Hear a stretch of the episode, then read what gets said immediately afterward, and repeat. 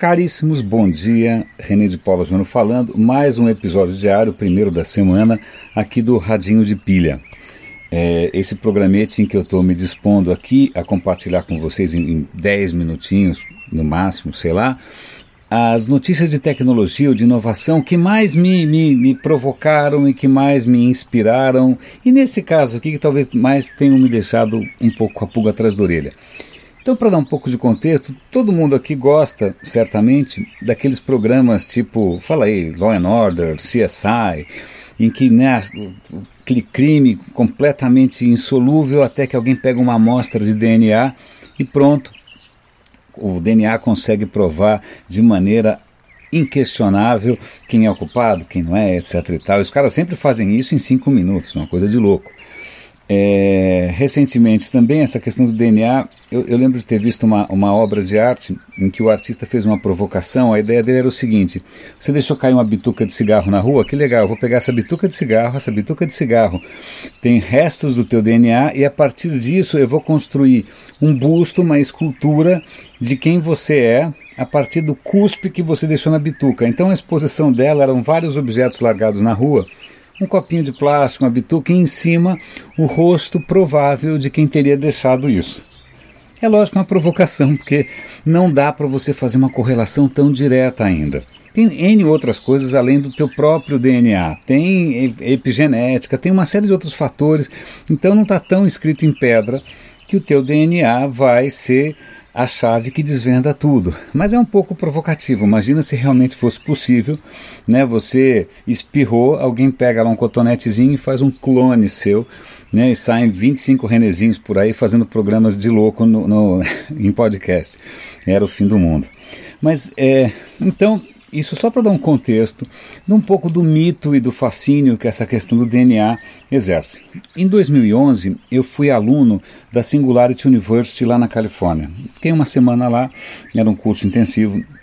Eu sei, ah, eu sou de digital, não preciso aprender nada. Cara, preciso, porque na boa, digital não é mais a última fronteira faz tempo. Você tem N outras fronteiras interessantíssimas, como é, medicina genética, engenharia genética, robótica, nanotecnologia, ciência dos materiais. Tem uma série, aprendi pra caramba tal. E várias empresas de ponta, startups, foram lá se apresentar.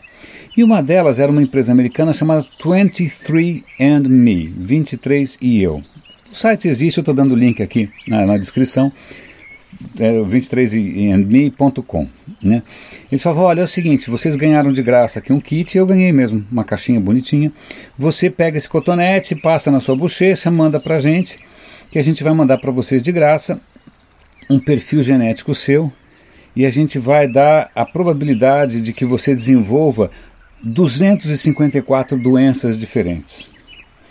Né? E a gente também talvez consiga dizer os seus ancestrais, de que parte do planeta você veio, se você é um Neandertal disfarçado ou não. Aí todo mundo, oh, nossa, esse é o futuro da medicina. Aí fiquei com aquela caixinha na mão, falei, posso pensar um pouco? Aí eu pensei, pensei, pensei, fui lá e falei, olha, desculpa, eu não quero fazer. Devolvi. Eu lembro quando eu voltei aqui para casa, contei para minha mulher, ela falou, eu teria feito, eu queria saber. Eu falei, bom, eu não quero saber. E eu já vou contar por quê. Passam-se alguns anos e recentemente dois bons amigos meus, os dois realmente fissurados em tecnologia, fizeram o teste do 23andMe e estavam empolgadíssimos tal. E aí eu fiquei, puxa, o cara não se questionou tanto, aí eu peguei e coloquei as, as minhas observações. Eu acho que não fizeram muito sucesso, porque ninguém é, prolongou muito o debate.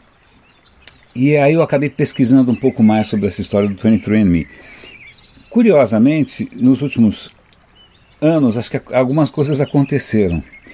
Eu acho que nos Estados Unidos tem um, um tipo um Ministério da Saúde, que eles chamam de FDA, que fica vendo se, se os remédios são. É, eles curam o que eles prometem curar, se um tratamento é realmente aquilo que ele diz ser. Eles ficam monitorando é, tudo que tem a ver com saúde. E aí eles pegaram no pé desses 23andMe, dizendo: desculpa, isso daqui, não, esse diagnóstico que você está dando é perigoso, porque tem muita incerteza, pode dar falso positivo e as pessoas podem, é, se serem, podem ser prejudicadas por isso. E aí ficou uma briga, no fim até alguns consumidores fizeram uma ação jurídica contra o 23andMe, pedindo dinheiro de volta, porque o, o, o, exame não era tudo aquilo que eles esperavam. No fim, o FDA suspendeu o serviço do, do 23andMe por algum tempo, e agora o 23andMe voltou. Né? Se você entrar no site deles, eles praticamente não falam mais de doenças.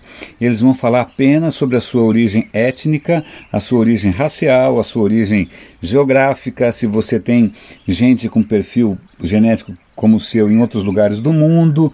Então ficou mais uma coisa de ancestrais e de origem genética. Ah, se você tem DNA oriental, africano, sei lá da onde, do que a questão. Então eles tiraram bastante o foco da saúde.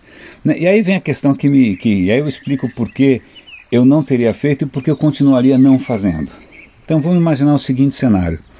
Você fez esse teste e vem lá que você tem 50% de chance de desenvolver uma doença letal para a qual não existe cura. e aí? O que, que você faz com essa informação? Porque 50% de chance é incerteza. Não quer dizer que você nunca vai ter ou que você vai ter. Simplesmente, ó, talvez você tenha. A tua vida depois disso, eu estou falando por mim, a minha vida depois disso iria mudar. Eu viver praticamente com uma espada pendurada nas costas, na nuca. É... Com receio de uma informação dessas, eu não quis fazer. Há outras preocupações também. De repente, todo o meu perfil genético vai estar armazenado lá. Um dia alguém hackeia esse troço. E aí? Né, vão fazer um clone meu? Ou então vai sair no jornal que eu tenho, sei lá, ancestrais que vieram de Marte, eu não sei. É, tem uma questão de privacidade que também é meio assustador. É, essas informações são muito valiosas e elas podem, sei lá, podem ser usadas por uma companhia de seguros. É falar, ah, não, René, o seu seguro é muito mais alto porque você tem 50% de chance de desenvolver uma doença letal. Então, primeiro, pela questão da incerteza com relação aos resultados. Segundo, pela questão da privacidade, da segurança das minhas informações, eu não fiz e, de novo, eu não faria. E o FDA americano também considera que isso é, é realmente uma zona cinzenta, então é melhor não arriscar. É, um desses meus amigos, acho que ele, ele foi para o South by Southwest, que é aquele evento bacana que tem lá nos Estados Unidos, e assistiu uma palestra em que a menina falava que isso é tudo uma teoria da conspiração do FDA contra a inovação disruptiva, que os caras estão comprados pelos laboratórios. Bom, eu, eu não gosto muito de teoria da conspiração, porque teoria da conspiração sempre parte do princípio que existem pessoas super inteligentes e super organizadas fazendo coisas que dão super certo. E a minha experiência do mundo até hoje não tem sido essa, é tudo uma bagunça. Mas de qualquer maneira, eu como estou sempre pensando, por natureza, por temperamento, em políticas públicas, no impacto que isso tem numa sociedade, não só em mim, né? não é só para mim isso, não é só para uma, duas ou três pessoas.